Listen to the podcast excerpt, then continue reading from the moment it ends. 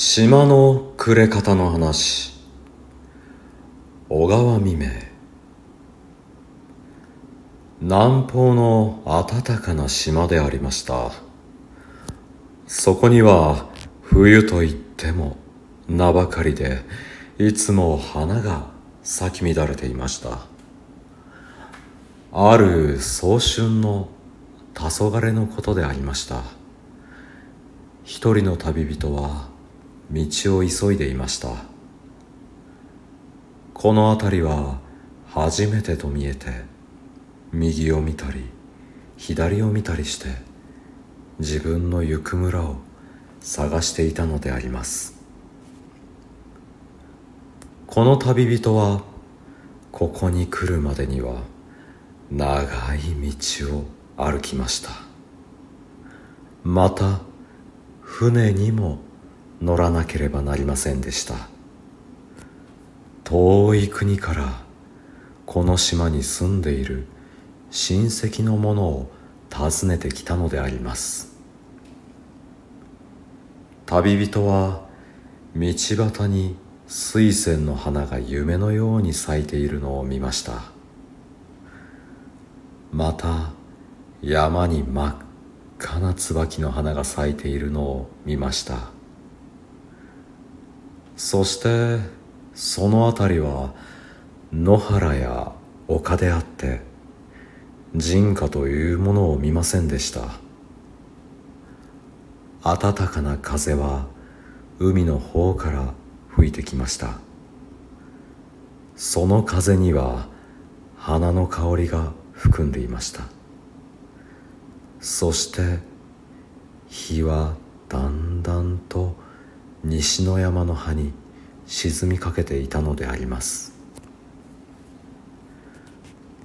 もう日が暮れかかるがどう道を行ったら自分の行こうとする村に着くだろう。と旅人は立ち止まって思案しました。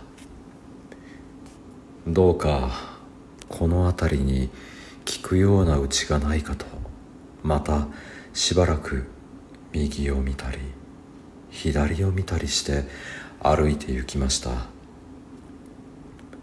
ただ波の岩に打ち寄せて砕ける音が静かな夕空の下にかすかに聞こえてくるばかりであります。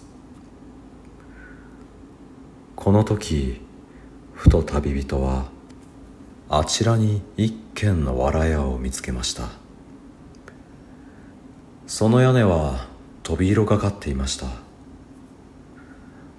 彼はその家の方に近づいて行きますとみすぼらしい家であって垣根などが壊れて手を入れた様子はとてもありません。彼は誰がその家に住んでいるのだろうと思いました。だんだん近づくと旅人は二度びっくりいたしました。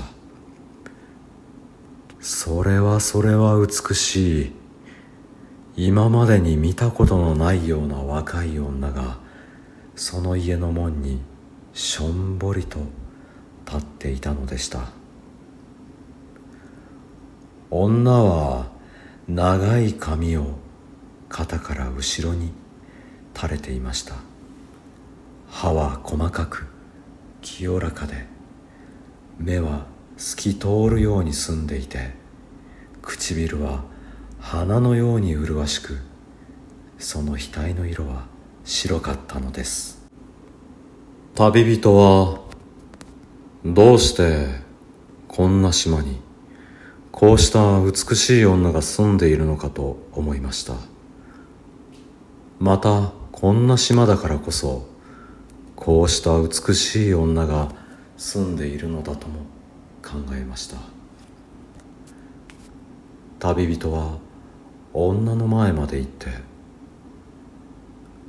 私はお宮のある村へ行きたいと思うのですがどの道を行ったらいいでしょうかと言って尋ねました。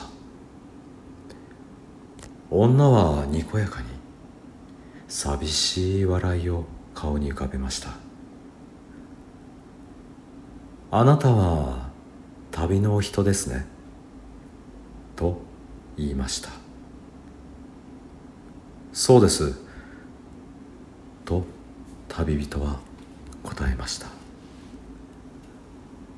女は少しばかりためらって見えましたが私はどうせあちらの方まで行きますからそこまでご一緒に参りましょう。と言いました。旅人はどうぞそうお願いいたします。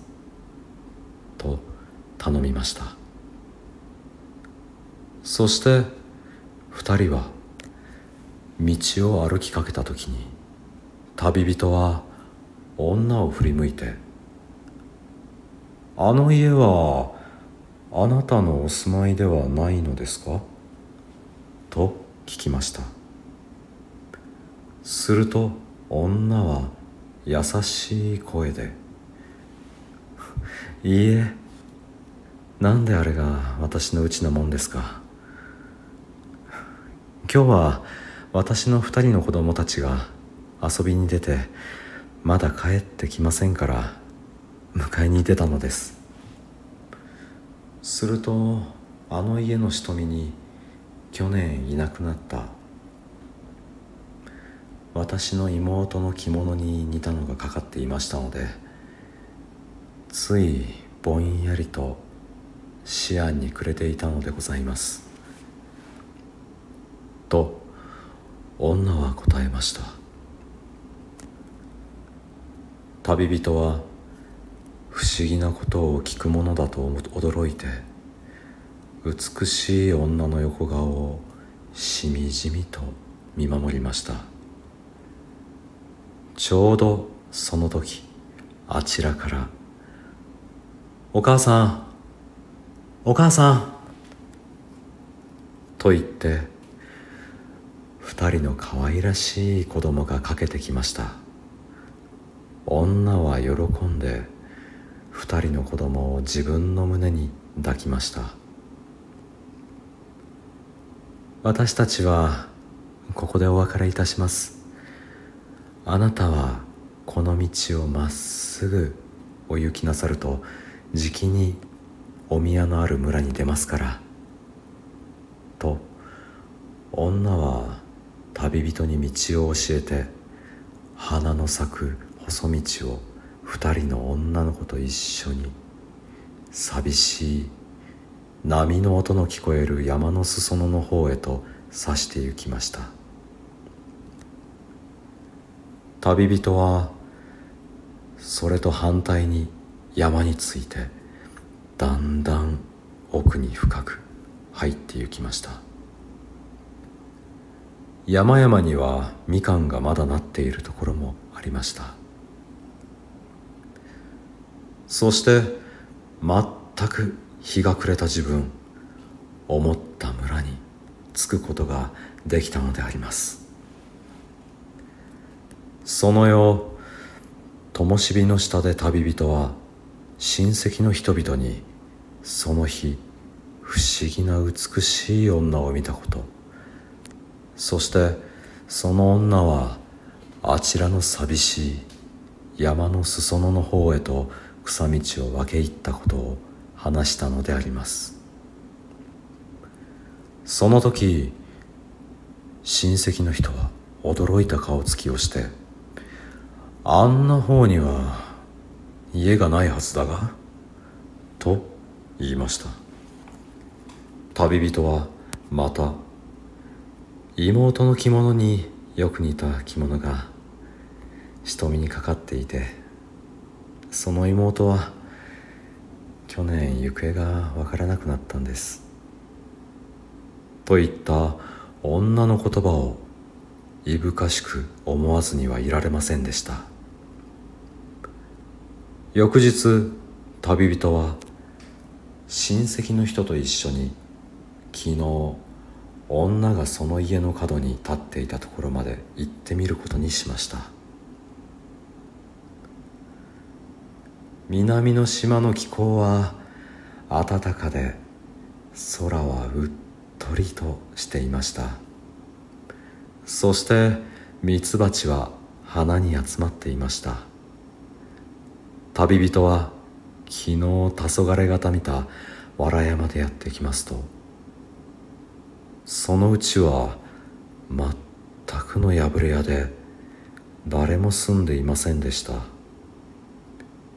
そして瞳のところを眺めますと美しい蝶の翼が大きな蜘蛛の巣にかかっていたのでありました。おしまい。